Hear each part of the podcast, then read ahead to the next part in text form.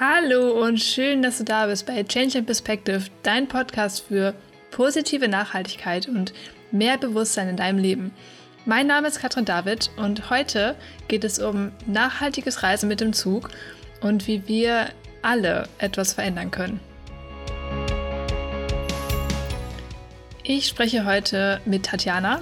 Sie ist Teil des Vereins Erasmus by Train und Sie setzen sich dafür ein, dass alle Teilnehmer des Erasmus-Programmes langfristig kostenlos mit dem Zug einreisen können. Denn bisher machen das sehr viele mit dem Flugzeug, also mit Ryanair tatsächlich. Und äh, wir gehen so ein bisschen darauf ein, warum eigentlich, also was die aktuellen Strukturen sind, was verändert werden muss und in welche Richtung das gerne gehen darf.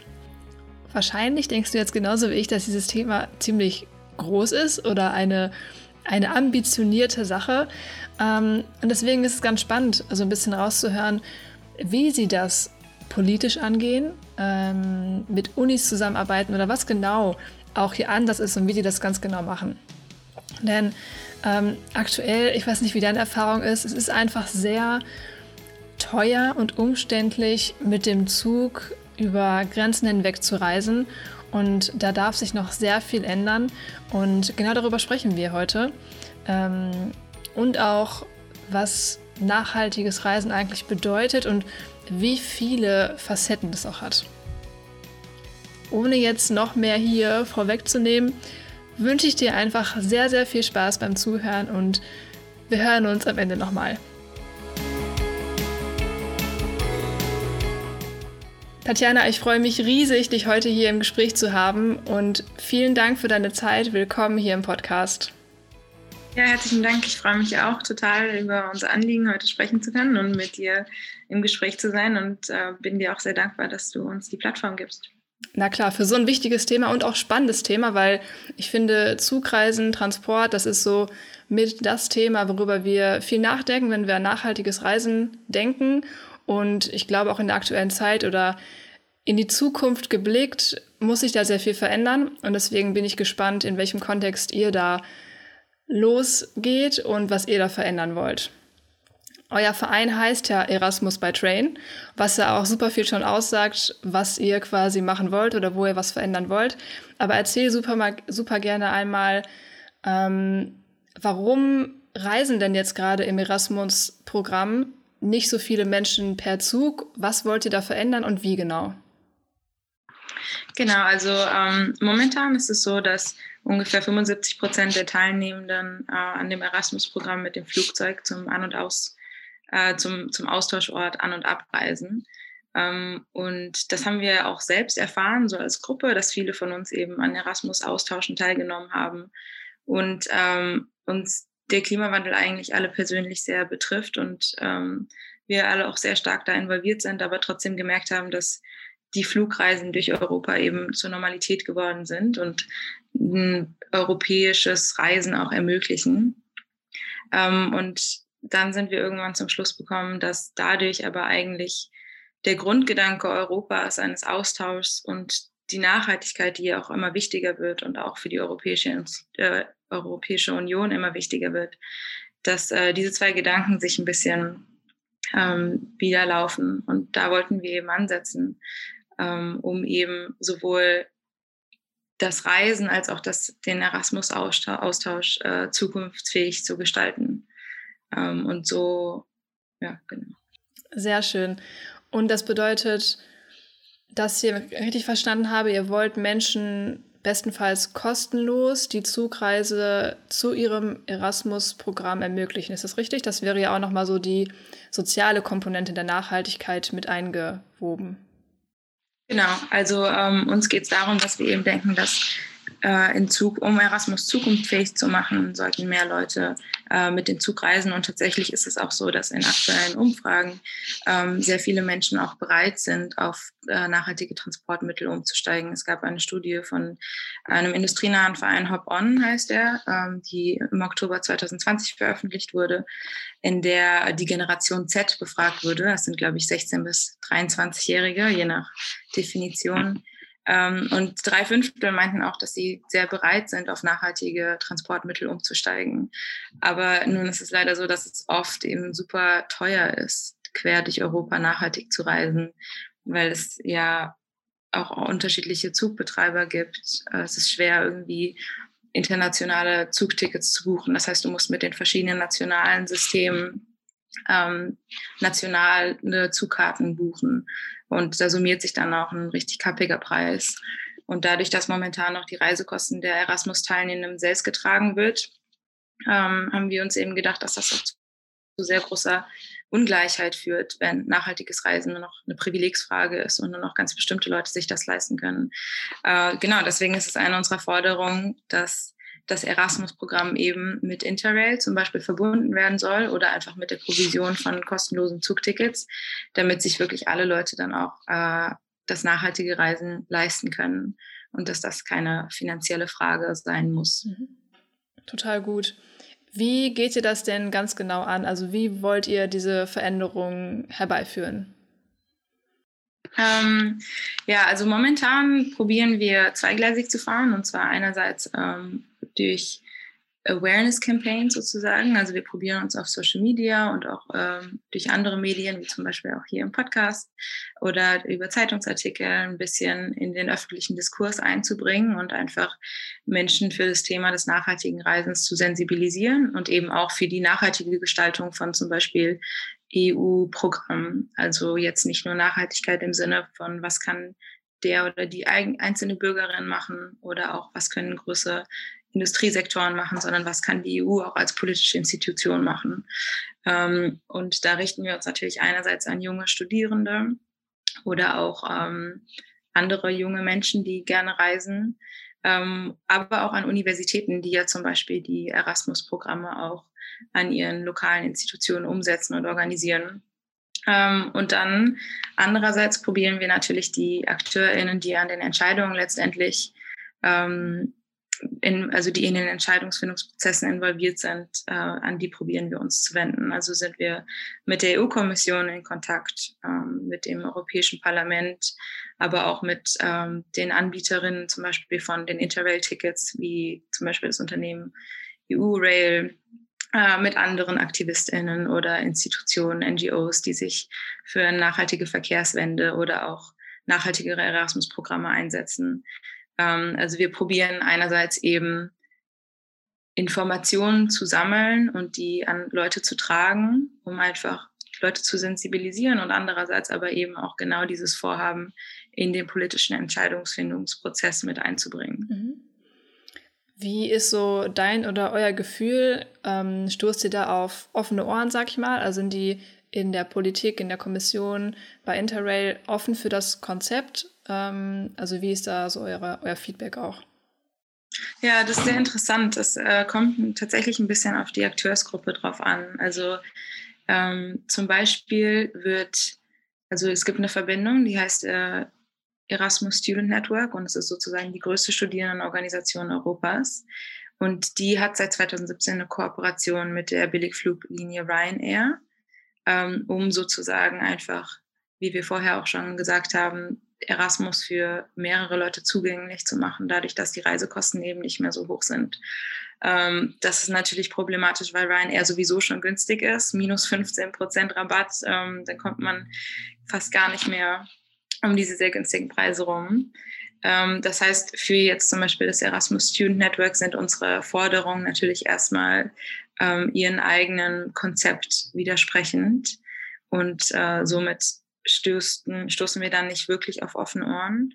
In der Europäischen Kommission sieht das schon anders aus, weil die ja auch an sich durch den Green Deal und andere Nachhaltigkeitsbestrebungen selbst wirklich schaut, dass sie sich nachhaltig umbaut, also dass sie nachhaltiger sich selbst gestalten kann und ihre Programme gestalten kann. Ähm, andererseits aber es natürlich da auch politische Räume für geben muss und die auch erstmal geschaffen werden. Und die Europäische Kommission ist ja in der Entscheidungsfindung dann auch sehr abhängig vom Europäischen Parlament und den einzelnen Mitgliedstaaten. Ähm, und die Kommission an sich probiert, glaube ich, momentan schon auch ähm, mit Programmen wie zum Beispiel Green Erasmus das Erasmus-Programm generell ein bisschen nachhaltiger zu gestalten. Das ist aber alles noch mehr Talk than Walk. Also ähm, da werden noch sehr viele große Worte ähm, mit sehr vielen großen Worten um sich geworfen, ohne dass da wirklich konkrete Pläne dahinter stehen. Spannend. Ähm, du hattest mir auch vorher schon erzählt, dass aktuell in der EU das aktuelle Jahr den Fokus Schiene hat, also das Jahr der Schiene 2021. Hat das vielleicht auch nochmal so einen positiven Effekt auf eure Arbeit auch? Ähm, ja, das ist eine interessante Frage. Ich glaube, das könnte es theoretisch haben. Die aktuellen Umstände machen es natürlich sehr schwer mit Reiserestriktionen und ja generell ähm, der Idee, dass wir momentan eben weniger reisen sollten oder auch können. Ähm, generell ist auch das europäische Jahr der Schiene, also vielleicht ein bisschen als Hintergrund, die EU ähm, setzt jedes Jahr ein Thema äh, oder gibt jedem Jahr ein Thema, was dann in diesem Jahr eben besonders gefördert werden soll. Teilweise durch auch äh, Legislation und eben Gesetzesentwürfe, teilweise aber auch eben einfach durch Awareness Campaigns. Ähm, und genau, 2021 ist jetzt eben das Jahr der Schiene. Momentan gibt es auch noch gar nicht so viele Veranstaltungen dazu. Also es ist, glaube ich, gerade sehr schwer, das irgendwie umzusetzen, eben in der in der Pandemiewelt, in der wir gerade leben.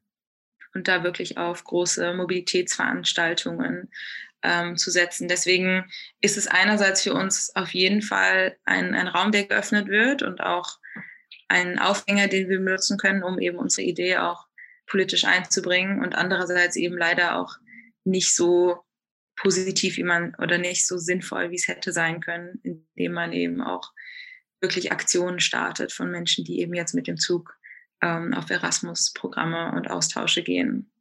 Also es ist auf jeden Fall ein guter Aufhänger, aber er hätte besser, er hätte zu einer anderen Zeit besser gepasst. Ja.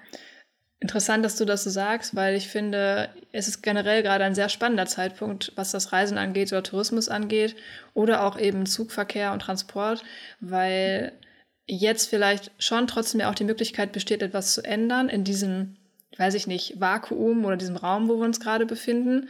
Ähm, und gleichzeitig denken Leute, oh, jetzt kann ich ja nichts ändern. Das ist so ein bisschen widersprüchlich, finde ich. Weil die Frage ist, wenn wir jetzt nicht bestimmte Dinge anstoßen, wird es Schritt für Schritt wieder in die Richtung gehen, die wir vorher vielleicht hatten, weil es einfacher ist auch. Und ähm, deswegen finde ich es interessant, ähm, dass ihr halt eben weitermacht und dass ihr ja trotzdem diese Möglichkeiten nutzt, weil ähm, langfristig muss sich ja halt eben was ändern und das können wir am besten ja auch jetzt angehen. Ja, das stimmt auf jeden Fall und deswegen, ich, es gibt da ja auch Konzepte wie Build Back Better oder Green Recovery, um eben einfach darauf hinzuweisen, dass wir nicht zu einer Vor-Pandemie-Normalität zurückrollen, sondern dass wir diese Zeit so katastrophal und schwierig, wie sie momentan auch ist, eben nutzen wollen, um teilweise teilweise Brüche eben auch als Motivation zu nutzen für Veränderungen. Ähm, und was ich in dem Zusammenhang auch sehr wichtig finde, ist eigentlich darauf hinzuweisen, dass die Corona-Pandemie an sich natürlich auch ein Phänomen ist, was durch eine sehr starke Mobilität, also so eine Hypermobilität, überhaupt erst sich so verbreiten konnte, wie, es, ähm, wie sie es im Endeffekt getan hat. Also allein der Umstand, dass die Pandemie so schnell um die Welt gereist ist und sich so stark verbreitet hat, hat natürlich auch was mit unserem Mobilitätsregime und mit unserem Reiseverhalten zu tun. Ähm, und, und oder auch der Fakt, dass die Pandemie sich eben so schnell verbreiten konnte, wird ja momentan auch sehr stark zu geschwächten Ökosystemen zurückgeführt. Und natürlich hat unser generelles Verhalten unser Wirtschaftsverhalten, unser Industrieverhalten, aber eben auch unser Konsumverhalten und Reiseverhalten auf die Schwächung von Ökosystemen auch einen großen Einfluss. Also in dem Sinne ist allein der Umstand, dass wir momentan in so Pandemiezeiten leben, ja auch auf unser Reiseverhalten und Mobilitätsregime zurückzuführen.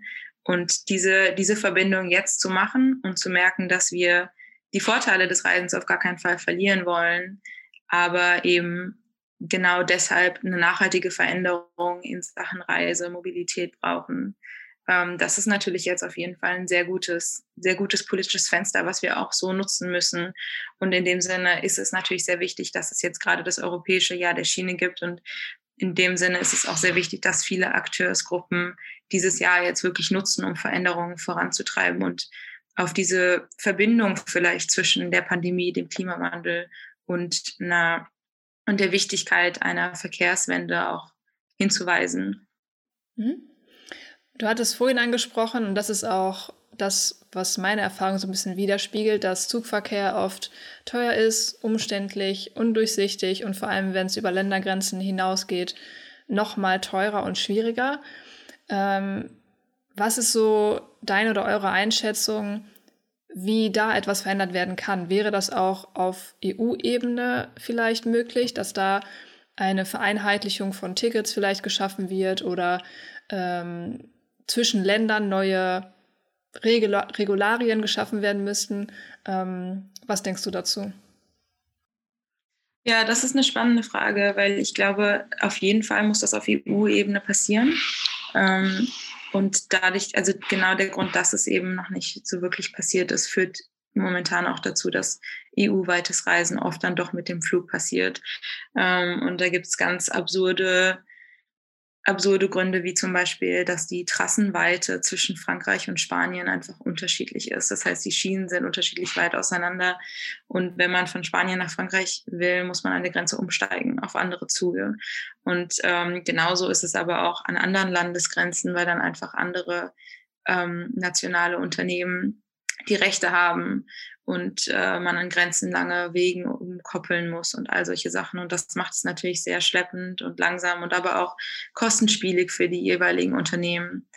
Ähm, und da muss auf jeden Fall, glaube ich, auf EU-Ebene sehr viel passieren. Einerseits generell, um einen systemischen und strukturellen Wandel anzustoßen, das heißt zum Beispiel die äh, Trassensteuer zu senken oder aber auch eine Kerosinsteuer einzuführen.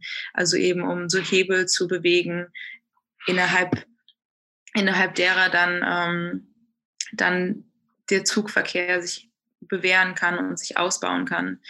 Ähm, aber da muss natürlich auch sehr viel auf nationaler Ebene passieren, um eben auch Mehrheiten zu sammeln, um diese Forderungen voranzubringen. Ähm, und aber auch, um dann vielleicht europäische Schienennetze auch an lokale Infrastruktur zu binden. Also ich glaube, da muss auf jeden Fall sehr viel, diese beiden Level müssen eigentlich ineinander greifen. Ähm, und je nach Geografie des Landes ist das dann, glaube ich, auch nochmal sehr wichtig.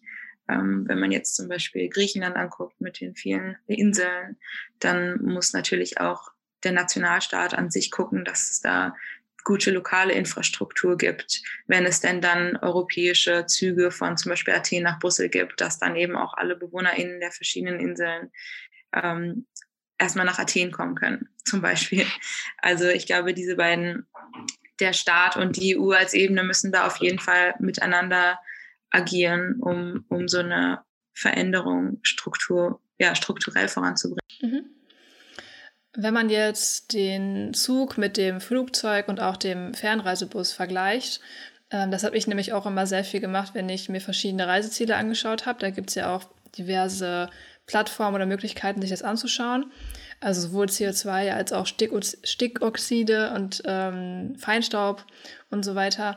Ich finde es spannend, ähm, wie steht ihr denn oder du zum Thema Fernbus? Weil jetzt zum Beispiel die, ähm, der CO2-Ausstoß ist sogar recht vergleichbar mit dem, was ich gefunden habe, jedenfalls die Zahlen zum Zug, weil je nachdem, wie auch der Strommix ist beim Zug, ist ja auch der CO2-Ausstoß auch wieder entsprechend höher oder tiefer. Natürlich ist das Flugzeug mit 214 Gramm pro Personenkilometer ziemlich, ziemlich hoch. Ähm, Im Gegensatz zum Fernbus und Zug. Aber wäre Fernbus auch eine gute Alternative aus deiner Perspektive? Ja, auf jeden Fall. Also ähm, in dem Sinne, wir haben uns da auch schon öfter drüber Gedanken gemacht, ähm, weil der Name Erasmus by Train da vielleicht auch ein bisschen einen falschen Anschein ähm, machen kann. Wir sind auf jeden Fall generell einfach für eine nachhaltigere Alternative und wie du schon richtig sagst, der Fernbus gehört da auch auf jeden Fall dazu und wir wollen uns nicht nur auf den Zug beschränken. Der Zug steht nur auf jeden Fall auch für eine sehr nachhaltige Alternative und wir sind generell dafür, dass diese Infrastruktur eben ausgebaut wird. Ähm, aber was eben auch sehr wichtig ist, wenn es um den Fernbus geht, ist zu beachten, dass ähm, es natürlich auch infrastrukturelle Ungleichheiten zwischen den verschiedenen Ländern gibt. Das heißt, wenn man jetzt nur auf den Zug setzen würde, würde man manche Länder, die einfach noch nicht so eine stark ausgebaute Infrastruktur haben, dadurch eigentlich auch ausgrenzen oder benachteiligen. Also viele osteuropäische Länder zum Beispiel sind ja noch sehr viel stärker auf, ähm, auf den Fernbus ausgelegt. Ähm, ich glaube, in Spanien wird aber auch noch sehr viel Bus gefahren. Ähm, also einerseits ist das natürlich nachhaltig, also trotzdem nachhaltig und dadurch eben auch eine sehr, sehr gute Option. Und andererseits ist es auch einfach aus einer realistischen Perspektive gerade eine machbare Option, die deswegen auch auf jeden Fall vorangetrieben wird. Ich glaube, perspektivisch ist es aber schon auch sinnvoll, auf einen Wandel zu setzen, der eben die, also die Struktur und Infrastruktur des, des Schienennetzes ausbaut, um dann eben vielleicht auch so Sachen wie Digitalisierung noch mit voranzubringen. Ähm, aber der Fernbus an sich, wie du auch schon richtig gesagt hast, ist auch auf jeden Fall eine nachhaltige Alternative und sollte da auch gefördert und gefordert werden. Mhm. Ich würde gern einmal zurückgehen zu euren Anfängen sozusagen. Wie kamt ihr denn auf die Idee? Kam das auch aus so einer eigenen Reise? Hast du eigentlich schon ein bisschen angedeutet, dass ihr selbst äh, Erasmus Erfahrung gemacht habt? Ähm, wie ist so die Motivation entstanden, einen Verein zu gründen und da wirklich aktiv mitwirken zu wollen? Ja, also ursprünglich ähm, ist die Idee so entstanden, dass einige von uns an einer Zukunftsakademie teilgenommen haben, die damals in, in im UK stattgefunden hat, in, in England. Ähm, und eben viele von uns gemerkt haben, dass wir dort mit dem Flugzeug hingereist sind. Aber in dieser, also in dieser Zukunftsakademie wurden eben Fragen des Klimawandels ähm, auch sehr, sehr stark angesprochen. Und da ist uns, glaube ich, zum ersten Mal sehr offensichtlich eben dieser Widerspruch auf, ähm, aufgefallen. Und einige von uns haben uns dann zusammengesetzt und das eben auch angesprochen.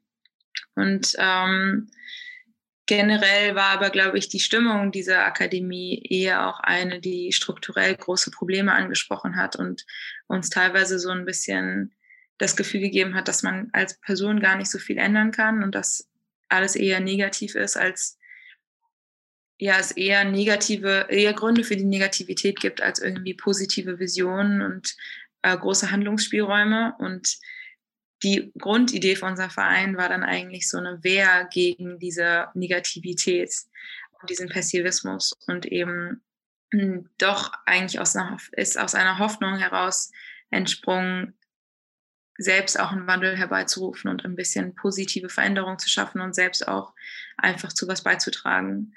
Ähm, genau, das war so die ursprüngliche Idee im Sommer 2019 und damals hießen wir noch Green Travel Project und waren noch eine kleinere Gruppe. Und ähm, das hat sich dann vielleicht wie auch viele andere Ideen am Anfang erstmal wieder ein bisschen verlaufen. Und äh, dann im Dezember haben aber viele von uns nochmal miteinander gesprochen und dann ist uns wirklich auch nochmal klar geworden, dass unsere Idee umsetzbar ist, dass wir alle Motivation haben, alle Lust und dass wir die Wichtigkeit immer noch genauso sehen wie eben im ersten Moment damals im Sommer.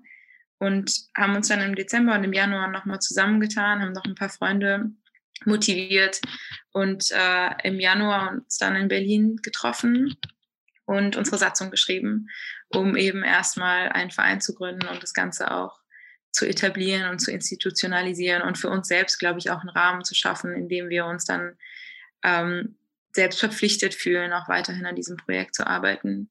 Und dann kam eine sehr langwierige Vereinseintragung, die wir aber irgendwann auch ähm, überstanden haben. Und seit ja, Januar, Februar sind wir ein eingetragener Verein. Ähm, und wachsen ständig, indem wir Freunde motivieren oder Ausschreibungen auf Social Media machen für eben offene Positionen, die wir haben und können so auch immer mehr Leute begeistern, an unserem Projekt mitzuarbeiten. Mhm. Ich finde das total schön, dass das aus so einem Moment entstanden ist, wo jemand ähm, so ein negatives Bild aufbauen wollte und ihr gesagt habt, nee, ganz ehrlich, so kommen wir hier nicht weiter, wir wollen was verändern und dann machen wir das jetzt auch. Ich finde das mega, mega schön. Was motiviert dich denn persönlich, hier mitzuwirken? Ich glaube, für mich ist das tatsächlich auch eine sehr starke Motivation. Also ich studiere selbst auch noch und beschäftige mich in meinem Studiengang der Humanökologie auch sehr viel mit Fragen der Nachhaltigkeit und der Beziehung zwischen Gesellschaft und Natur und wie die sich auch historisch ähm, entwickelt hat. Und ähm, das sind sehr oft sehr weitreichende Debatten, die sehr oft dazu führen, dass man zwar ein tiefes Verständnis der Komplexität der Probleme erlangt, aber davon eben gleichzeitig auch erschlagen wird. Und ähm, klar ist es natürlich auch eine limitierte Veränderung, die wir irgendwie jetzt durch unseren hier politischen Aktivismus oder unsere Lobbyarbeit herbeirufen können. Und die Welt wird nicht verändert werden, indem jährlich ungefähr eine Million Teilnehmende des Erasmus-Programms mit dem Zug reisen. Und darüber sind wir uns auch bewusst. Aber trotzdem hilft es mir persönlich sehr, auch an was Konkretem zu arbeiten und meine größere Vision einer sozial gerechteren und nachhaltigen Welt auch einfach in einem kleinen Projekt zu verwirklichen äh, und da auch mit anderen Leuten zusammen dran zu arbeiten. Ich glaube, das ist für mich auch sehr wichtig, um eben so ein kollektives Gespür auch zu bekommen. Gerade jetzt in Pandemiezeiten, in dem auch viele Sachen sehr problembehaftet sind, aber man damit auch oft sehr alleine ist. Es ist, glaube ich, oder weiß ich, dass es unglaublich schön ist, sich eben jeden Sonntag mit meinem Team zu treffen und aktiv und sehr praktisch auch einfach Probleme anzugehen und für die Lösungen zu finden. Ähm, und sich da auch manchmal ein bisschen im Klein-Klein zu verlieren und ähm, sich auf einzelne Gespräche vorzubereiten, anstatt immer sich nur mit den großen Fragen zu beschäftigen. Aber eben auch einfach die Hoffnung zu haben, durch die eigene Handlung und praktische Anwendung von, von Wissen und aber auch Leidenschaft ähm, wirklich Veränderungen auch beizuführen. Und das ist auch eine tolle Erfahrung zu merken, dass das auch wirklich geht. Also zu merken, dass wenn man EU-Institutionen eine E-Mail schreibt, dass da auch was zurückkommt und dass das eben nicht immer nur die Brüsseler Blase ist und ähm, Institutionen, an die man nicht rankommt, sondern dass das doch auch wirklich Institutionen sind, die auch für uns arbeiten wollen und mit uns arbeiten wollen. Und dass, wenn man mal den Mut hat und vielleicht auch die Möglichkeit, politische Spielräume zu, zu sehen und zu eröffnen, dass man die dann auch ergreifen sollte und tatsächlich dann auch Veränderungen herbeiführen kann. Wenn auch klein und langsam und schleppend, das auf jeden Fall, aber trotzdem Veränderungen. Und ich glaube, das ist sehr wichtig, das auch für sich selbst zu merken, dass man das auch ein bisschen selbst in der Hand hat. Ja, finde ich total schön, was du sagst. Und ich hätte das auch nicht gedacht, dass das so in Anführungsstrichen einfach möglich ist oder so äh, greifbar ist, da etwas zu verändern oder auch Feedback zu bekommen von diesen großen Institutionen. Aber ich verstehe sehr gut, was du sagst, dass ähm, auch wenn es kleine Dinge sind, wenn es die Gespräche mit Leuten sind, die zusammen was verändern wollen, das macht viel mit einem selbst. Ähm, das gibt einen auch das Gefühl davon, ich kann was verändern, so wie du gesagt hast. Es ist halt so wertvoll, weil das ja auch am Ende überhaupt etwas anstoßen kann, weil sonst verlieren wir uns, wie du gesagt hast, in Problemen und in großen Fragen, aber am Ende entsteht Veränderung eben mit Schritten, also mit Dingen, die echt passieren. Von daher finde ich das mega schön, wie du das ausgedrückt hast. Ähm, ja, danke. Und ich glaube, es geht ja auch ähm, um eine, also um eine partizipatorische Veränderung, dass wir eben verschiedene Meinungen mit einbringen können und dass Veränderung uns nicht nur aufinstruiert wird, sondern dass wir eben auch aktiv an ihr teilhaben können und sie mitgestalten können.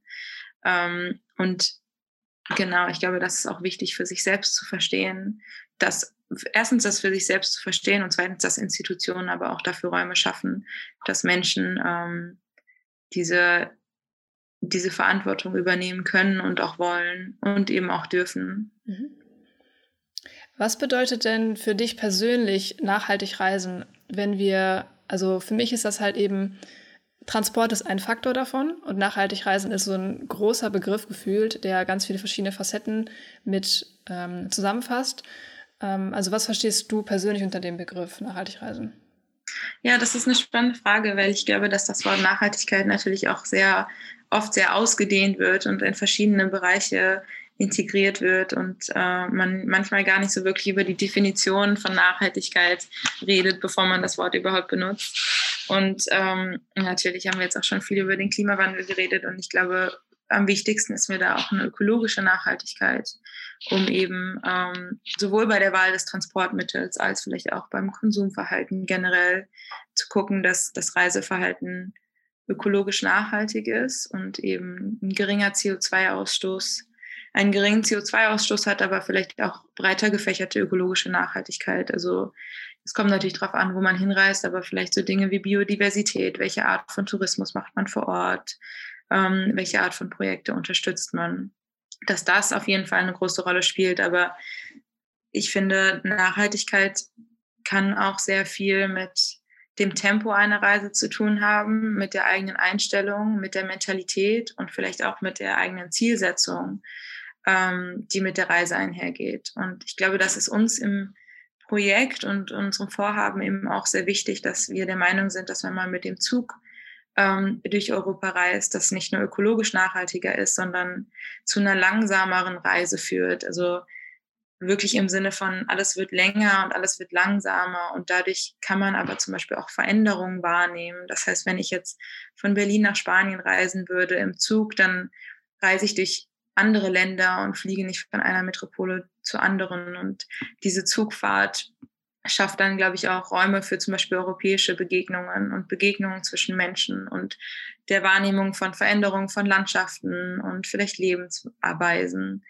Und dass das eben auch sehr wichtig ist, ähm, nicht immer nur von einem Ort zum nächsten zu wollen und vielleicht auch unreflektiert darüber zu sein, ähm, wie man sich an einem Ort vielleicht zu verhalten hat oder was es für Unterschiede gibt. Und ich glaube, nachhaltiges Reisen ist dann eben auch eins, auf das man sich vorbereitet, auf das man sich einlassen kann und von dem man dann auch danach lange zehren kann, weil es so eine intensive Erfahrung ist. Mhm. Total. Ich habe auch in der eigenen Arbeit oder mit eigenen Erfahrungen gemerkt, dass die Einstellung und Zielsetzung und das, was du vorher quasi, wie du dich vorbereitest und die Fragen, die du dir auch vorher stellst, so einen großen Einfluss haben auf die Reise und auf deine Begegnungen. Ähm, wir haben tatsächlich so einen, so einen Begriff, der vielleicht auch in der EU, ich weiß gar nicht genau, da kannst du mir gerne was dazu sagen, ähm, den Begriff Comprehension Gap. Also ein bisschen dieses, wenn ich beispielsweise aus meiner eigenen Erfahrung ähm, auf die Kapverdischen Inseln reise, dann kenne ich die Menschen, wie die dort leben, nicht genau. Und wenn ich mir keine Gedanken mache, wo komme ich her, was ist mein Verhältnis zu diesen Menschen und zu dem Land, ähm, kann ich mich vielleicht in Englisch verständigen, aber da ist so eine, so eine Lücke zwischen dem, mhm. wie ich die Welt sehe und wie sie die Welt sehen. Und wenn ich mir vorher diese Gedanken nicht mache, dann fällt mir das gar nicht wirklich auf. Und ich finde diese Art der Begegnung und äh, sich da Gedanken zu machen, auch einen sehr wichtigen Teil, wo man auch nachhaltig reisen quasi draufschreiben könnte. Ja, das stimmt auf jeden Fall. Und ich glaube, ähm, wenn man das auf die EU bezieht, ist das auch eine sehr spannende Frage, weil natürlich einerseits eine Grundannahme der, der Europäischen Union, dieses Projekts Europa, die ist, dass wir eigentlich in etwas vereint sind und dass wir sehr viele Gemeinsamkeiten haben. Und es natürlich trotzdem auch eine Lebensrealität ist, und ja auch was Schönes ist, dass wir alle sehr unterschiedlich sind. Und ich glaube, sich darüber vorher bewusst zu werden, ähm, führt dann dazu, dass man das vielleicht auch besser sehen und verstehen kann und eben, wie du schon meinst, nicht so eine Comprehension Gap zu haben, dass man entweder denkt, alles ist gleich und sich genauso verhält wie eben zu Hause und gar nicht darauf achtet, was denn aber eigentlich Unterschiede sind, von denen man ja dann auch lernen kann und soll. Das ist ja irgendwie auch Sinn und Zweck eines Austauschs oder des Reisens. Ähm, genau, also nicht so, so eine Einheit irgendwie sich die vor, vorher vorstellt und das gar nicht irgendwie reflektiert. Ähm, ja. Wäre das auch so ein bisschen das, worüber wir eigentlich in den letzten Minuten gesprochen haben, wo du die Zukunft des Reisens siehst? Also wir haben jetzt Faktoren angesprochen wie ähm, die Schnelligkeit, also wie lange reise ich überhaupt, wie lange bin ich an einem Ort, wie bewege ich mich dorhin, ähm, vielleicht auch längerfristig zu reisen, was ja jetzt zum Beispiel im Erasmus eh der Fall ist. Ähm, dann so Dinge wie, ähm, welche Aktivitäten mache ich vor Ort? Wie verhalte ich mich vor Ort? Wie bereite ich mich vor? Oder gibt es da noch etwas, was du ergänzen würdest oder wie du halt die Zukunft des Reisens sehen würdest? Ja, also ich finde, all das sind schon wirklich sehr wichtige Punkte und ich glaube generell ähm, ist das natürlich, ich glaube, das hatten wir vorhin auch schon angesprochen, dass Reisen eben einerseits super positive persönliche, aber auch gesellschaftliche Erfahrung ist, dieser Austausch und das Entdecken von Neuem und dass wir das ja gar nicht verlieren wollen in der Forderung, dass es einen Wandel geben muss. Nachhaltigen, jetzt also breit im breit gefassten Sinne des Wortes, nachhaltigen Wandel. Ähm, aber dass eben all diese Sachen sich verändern sollten, weil dann das Reisen vielleicht eben genau auch positiver ist, dadurch, dass man selbst seine, ja, selbst die Erfahrungen besser verarbeiten kann. Ähm, ich glaube, was ich vielleicht zu deiner Liste noch hinzufügen würde, wäre auch eine Reflexion über den eigenen Standpunkt und die eigene Position als Reisende. Ähm, das geht jetzt vielleicht auch ein bisschen über den EU-Kontext hinaus, aber ich glaube, oft ist es auch wichtig zu hinterfragen, was denn für, ähm, was für vielleicht auch Machtdynamiken ähm, involviert sind, wenn man eben in ein anderes Land reist. Und also Fragen wie ähm, internationale internationale ja, Machtdynamiken, also zum Beispiel mit unseren deutschen Ausweisen kommen wir natürlich in sehr viele Länder.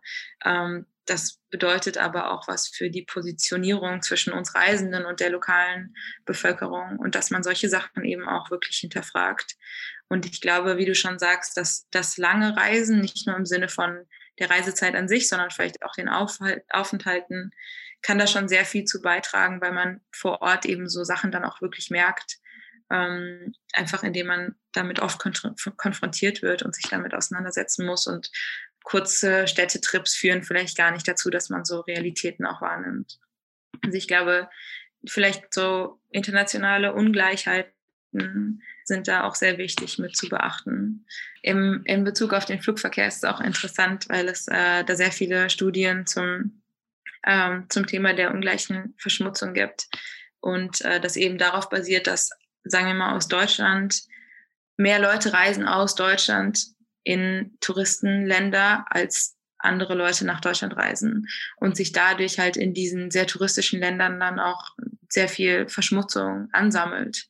Ähm, und ich glaube, all solche Sachen zu hinterfragen ist auch, ist auch was, was wir im Wandel auf nachhaltige, in Richtung nachhaltige Verkehrsmobilität tun sollten, um es eben wieder auch sozial gerecht zu gestalten. Ja, kann ich äh, zu 100% unterschreiben und ich finde es total gut, dass du den Punkt nochmal mit eingebracht hast, weil ähm, das auch wieder etwas ist, wo wir vielleicht nicht als allererstes dran denken, aber was ähm, einen großen Einfluss hat auf die Art und Weise, wie wir uns mobil fortbewegen, ähm, ja, wie wir uns in Zukunft eben begegnen wollen. Und deswegen ist das ein sehr, sehr wichtiger und richtig guter Punkt. Ich danke dir schon mal für deine Einblicke und für die Dinge, die du uns hier mitgegeben hast. Ich finde es super spannend, ähm, was ihr macht. Und ich finde auch persönlich, äh, dass mir das so ein, also mich motiviert das tatsächlich sehr, ähm, zu hören, dass äh, es eine Gruppe gibt von Studierenden, von Menschen, die was verändern wollen, uns einfach mal machen und einfach mal probieren. Einfach mal eine E-Mail schreiben an die EU und ähm, da halt gucken, was dabei rauskommt. Das finde ich super, super cool. Ich würde jetzt am Ende gerne noch Fragen stellen, die ich jedem meinem Interviewgast stelle. Mhm. Und äh, die erste Frage ist, was für dich persönlich Nachhaltigkeit bedeutet. Also was du mit dem Wort verbindest. Ähm, ich glaube, eine positive Zukunftsvision, in der wir auf jeden Fall solidarischer als Gesellschaft leben, ähm, besser mit unserer Umwelt umgehen und das nicht nur auf so eine, auf so eine Nachhaltigkeit von wegen, also nicht auf eine Art und Weise, dass wir besser mit unseren Ressourcen haushalten, sondern auch eine andere Verbindung und eine andere Wertschätzung zur Natur aufbauen. Ähm, und soziale Strukturen schaffen, die einerseits mit Krisen umgehen können, also resilient sind ähm, und aber auch sich gegenseitig besser unterstützen. Also eine gesellschaftliche als auch, nach, als auch ökologische Nachhaltigkeit ist das für mich eigentlich. Mhm. Gibt es ein Buch, ähm, ein Film oder irgendetwas anderes, was dich sehr inspiriert hast und was du gerne teilen möchtest?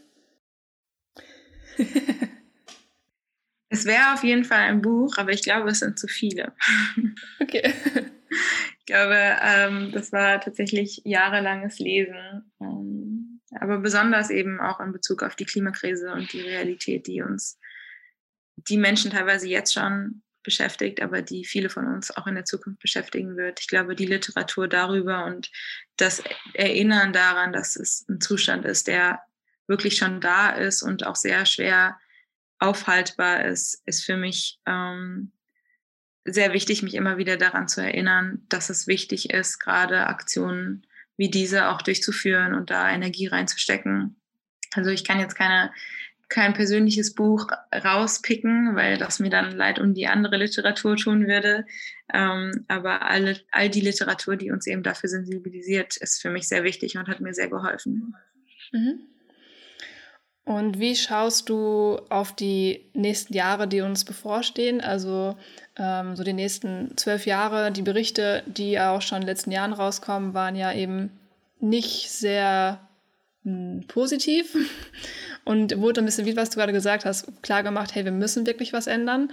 Würdest du dann sagen, dass wir das auch schaffen, also dass wir da entsprechend ähm, die Änderung so einleiten, dass es sich nachhaltig was verändert und wir entsprechend weiterhin gut hier leben können auf der Erde? Ähm, ich glaube, das ist eine Frage, die ich je nach Tagesform anders beantworte. Ähm, und ich glaube, einerseits will ich sie immer mit Ja beantworten im Sinne, dass wir Veränderungen, dass es in unserer Hand liegt und dass wir das schaffen können, ähm, weil ich einfach glaube, dass die andere Alternative keine wirkliche ist. Zu sagen, dass wir es nicht schaffen können, führt dazu, dass wir Menschenleben einfach aufgeben, die wir nicht aufgeben dürfen und dass wir vielleicht so ein bisschen den Kopf in den Sand stecken. Also ja, ich will, ich will Leute zu motivieren, ich will selbst motiviert bleiben und bin deswegen optimistisch. Und andererseits glaube ich, ist es aber auch wichtig, ähm, sich einzugestehen, dass manche Veränderungen unaufhaltbar sind und dass wir deswegen also gerade deswegen jetzt handeln müssen und jetzt auch rigide handeln müssen und schnell handeln müssen und effektiv handeln müssen ähm, und uns aber vielleicht auch auf manche Veränderungen einfach auch schon vorbereiten müssen. Ja, ja, also definitiv. ähm, ich danke dir. Ich danke dir für all die Einblicke und ähm, ja, für die Informationen und die Infos, die du mit uns geteilt hast. Und ähm, wenn jemand noch ein bisschen mehr erfahren möchte, glaube ich auch eine Webseite und Social Media Kanäle, die packe ich ähm, alle unten in die Shownotes rein. Also schaut super gerne mal vorbei und ähm, Gibt es denn noch etwas, was du gerne am Ende mitgeben möchtest, vielleicht? Also nochmal so als letzte Worte hier im Podcast, als Denkanstoß, was dir persönlich wichtig ist, was den Leuten im Kopf bleiben soll. Ähm, ja, vielleicht, äh, weil wir das auch gerade angesprochen haben, einfach ähm, nutzt und selbst eure Möglichkeit, um Veränderungen zu schaffen und ähm, motiviert und inspiriert euch gegenseitig und probiert Räume zu nutzen, um Veränderungen zu schaffen. Und wenn ihr euch auch für nachhaltige für nachhaltigen Verkehr einsetzen wollt, dann nutzt das Europäische Jahr der Schiene, um eure Anliegen äh, voranzubringen. Aber ich glaube, jede aktive, jede aktive Auseinandersetzung und Forderung von Veränderungen ist eine wichtige. Und ähm, da würde ich gerne einfach alle motivieren, das zu tun. Vielen Dank, Tatjana. Danke dir. Mich hat das Gespräch unglaublich inspiriert und ich hoffe, dir geht es da ähnlich und du konntest ja nicht nur so einen praktischen, konkreten Einblick in die Arbeit bekommen oder beziehungsweise was sich so im Tourismus verändern darf oder mit Zugreisen, sondern auch so ein bisschen das Gefühl mitgenommen hast, vielleicht geht es dir da wie mir, von, okay, wow, ähm, wir können wirklich was verändern und so diese großen Institutionen, diese großen Probleme sind gar nicht so weit weg und es gibt immer Möglichkeiten, erste Schritte zu machen und da auch was zu verändern. Ich hoffe, ich darf das jetzt hier sagen, aber Tatjana ist ähm, 24 Jahre alt und das ist auch so eben das, was ich gerade meinte mit, dass es mich sehr inspiriert, ähm, noch jüngere Menschen zu sehen als ich, wenn das irgendwie Sinn macht, weil ähm, ich es voll cool finde. Ich hätte mich wahrscheinlich vor ein paar Jahren noch nicht getraut, so groß zu denken, in Anführungsstrichen, beziehungsweise solche Schritte zu unternehmen und zu glauben, dass ich in diesem Bereich etwas verändern kann, obwohl es ja möglich ist. Und ich finde, das ist so mit eine sehr, sehr schöne Botschaft von diesem Gespräch, dass ähm, wenn du Dinge hast, die dich bewegen, wenn du gewisse Interessensbereiche hast. Äh, das kann ja auch viele verschiedene Dinge sein. Das muss ja auch Nachhaltigkeit oder all diese Themen sind halt riesig und ähm, so dieses Gefühl von, hey, wenn dich da was stört, wenn dich was bewegt, dann trau dich und probier einfach in verschiedensten Bereichen genau das zu verändern. Was ich auch noch mal gemerkt habe und immer wieder feststelle, ist, dass nachhaltiges Reisen unglaublich vielschichtig ist. Über soziale Gerechtigkeit, Perspektiven, Machtverhältnisse, so viele verschiedene Faktoren, die am Ende dieses Thema irgendwie gemeinsam haben. Und die Veränderung darf eben ganzheitlich passieren. Und genau deswegen arbeite ich ja auch gerade mit Give and Grow, mit dem gemeinnützigen Projekt, was ich gerade habe, an der Aufklärung und an der Wissensweitergabe und an ähm, der Veränderung von dem Ganzen. Da ist so der Ansatz ja eben, hey, wir geben dir mit, wie du ganzheitlich nachhaltig reisen kannst, was sind die Faktoren, was kannst du tun, Wie kannst du das eben angehen? Also wenn du da äh, Interesse hast, super gerne unten eintragen. Da sind nochmal auch die Links zu allen Infos und Kursen, die jetzt demnächst so kommen. Ich habe Tatjana am Ende nochmal gefragt, ob sie vielleicht konkrete Tipps noch hat zum Thema Zugreise buchen. Ähm, wir hatten ja schon im Gespräch rausgearbeitet, das ist echt nicht einfach. Sie hatte mir selbst auch nochmal gesagt, dass sie erst allgemeine Webseiten nutzt wie Rome to Rio und Omio, um allgemein Verbindungen rauszusuchen und dann erst im Detail, wie zum Beispiel bei Deutsche Bahn oder anderen europäischen äh, Buchungssystemen, zu gucken, wie die Verbindungen sind. Und dann vielleicht sogar auch die einzelnen Abschnitte aufzusplitten, um es günstiger zu machen. Also sehr aufwendig und genau das ist der Grund, warum sich da was ändern muss, um das ähm, sozial gerechter und ökologisch nachhaltig, ganzheitlich besser zu gestalten. Alle Links, die ich gerade genannt habe oder auch alle Infos zu Erasmus by Train findet ihr unten in den Show Notes. Schaut super gerne mal vorbei und ähm, informiert euch da gerne weiter. Ansonsten teile die Folge sehr gerne mit Menschen, wo du meinst, hey, das könnte dir auch interessieren. Die bräuchten auch noch mal so einen Motivationsschub und bräuchten auch mal so ein bisschen Impuls von, hey, äh, was kann ich denn überhaupt bewegen als Reisende? Wie kann ich mich da verantwortungsvoll verhalten? Also genau, leite gerne weiter, lass eine Bewertung da. Das hilft dem Podcast ungemein, dass ihn noch mehr Menschen finden. Es würde mich unglaublich freuen. Dann würde ich sagen, hören wir uns beim nächsten Mal. Bis ganz bald und danke, dass wir gemeinsam Perspektiven wechseln.